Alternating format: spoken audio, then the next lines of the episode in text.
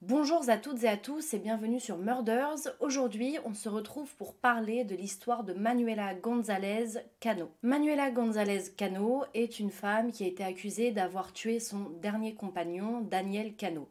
Condamnée par deux fois à 30 ans à la réclusion à perpétuité, elle clame toujours son innocence.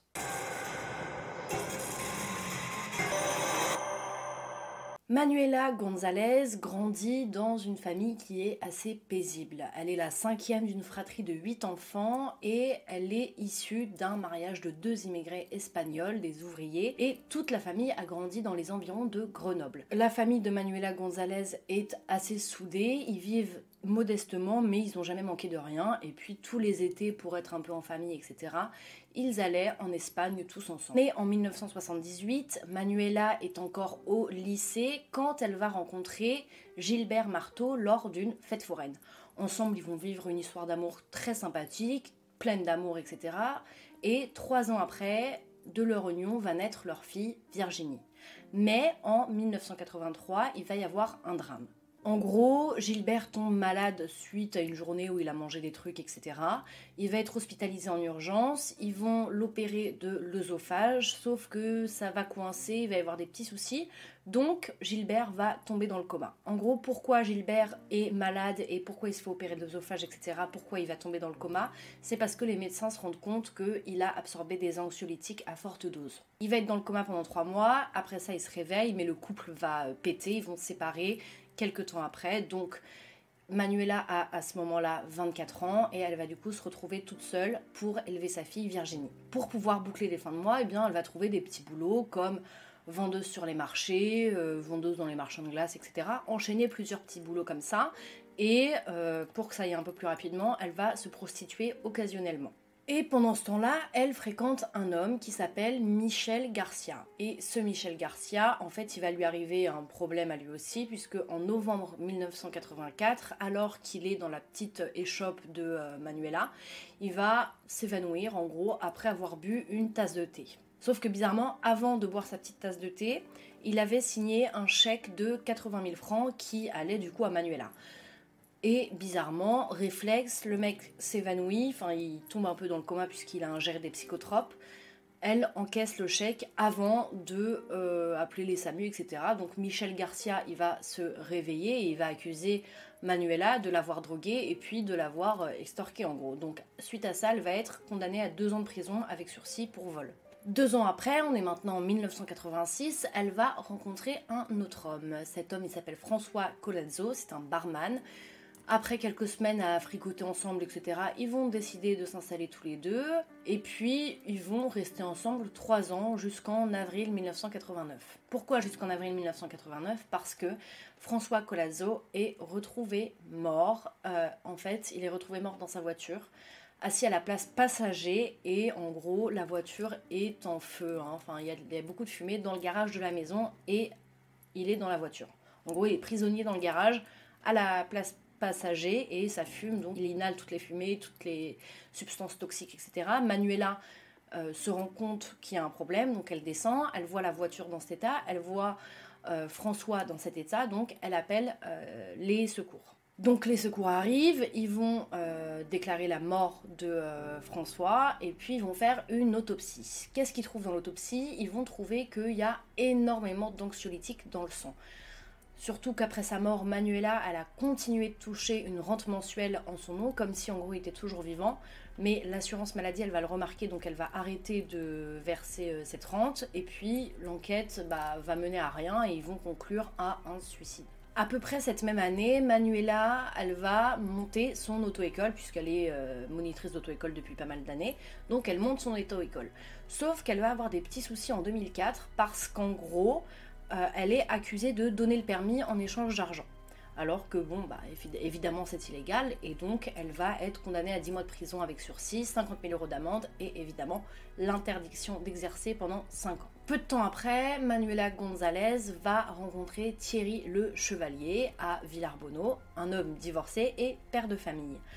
L'histoire va pas durer super longtemps parce que au mois d'avril 1991, il va y avoir un incendie dans la maison du couple. Des voisins alertés par la fumée, l'odeur du feu, etc., se rendent dans l'appartement du couple et ils vont découvrir Thierry mort dans un placard avec autour de lui du papier journal. Donc c'est un petit peu bizarre comme mise en scène. La thèse du suicide est assez compliquée à expliquer puisque bon, généralement quand tu te suicides, tu le fais pas comme ça. C'est un petit peu inhabituel pour les enquêteurs. Et en fait, surtout, il n'y a rien à côté de lui qui montre qu'il aurait pu allumer le feu lui-même. Il n'y a pas de boîte d'allumettes, il n'y a pas de traces de bouteilles d'allume-feu, etc. Donc, c'est un petit peu bizarre. Les gendarmes pensent que il y a eu une présence d'un tiers. Sauf qu'à cette époque-là, il est donc avec Manuela Gonzalez, qui est placée en garde à vue mais elle a un alibi. Son alibi, c'est quoi? C'est qu'elle était à ce moment-là avec un certain Daniel Cano, qu'elle avait annoncé à euh, Thierry qu'elle allait le quitter pour Daniel. Et donc elle dit, moi je pense que c'est sûr, il s'est suicidé parce qu'il n'a pas supporté que j'allais le quitter pour un autre homme. La famille de Thierry, le chevalier, doute un petit peu de cette, euh, piste, puisque pour eux, Thierry, il était en pleine forme, il avait des projets, il avait aucune raison de se suicider. Même si Daniel confirme l'alibi de Manuela, les gendarmes vont creuser un petit peu et ils vont se rendre compte que Manuela, elle a réalisé le jour de la mort de Thierry un virement du compte de Thierry vers le sien. Donc ce qui est quand même très très bizarre.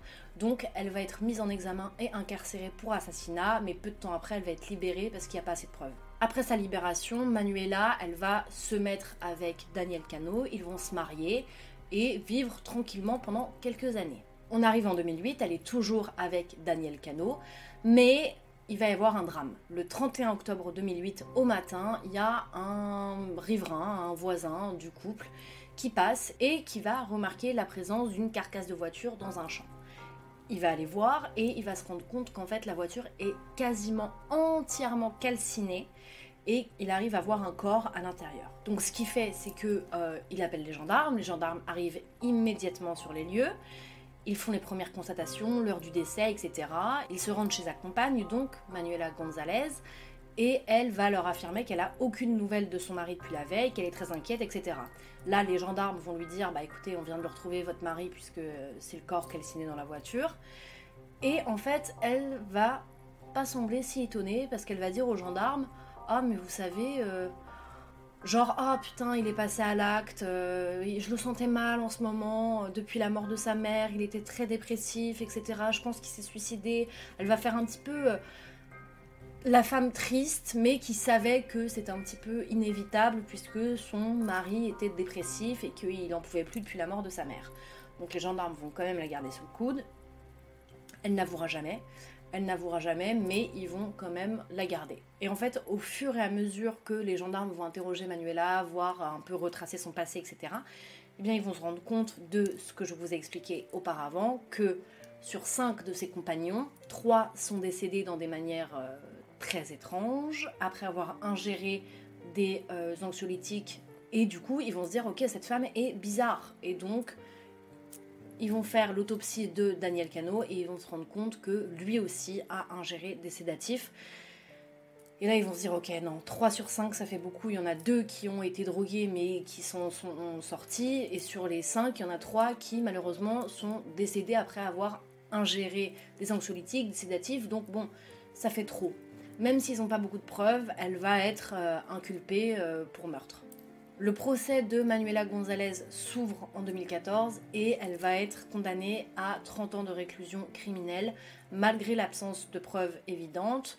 Elle va faire appel et en 2016, elle sera de nouveau condamnée à 30 ans de réclusion. C'est tout pour l'histoire de Manuela Gonzalez. J'espère qu'elle vous aura plu et en attendant, on se retrouve dimanche prochain à 20h pour une nouvelle vidéo sur Murders.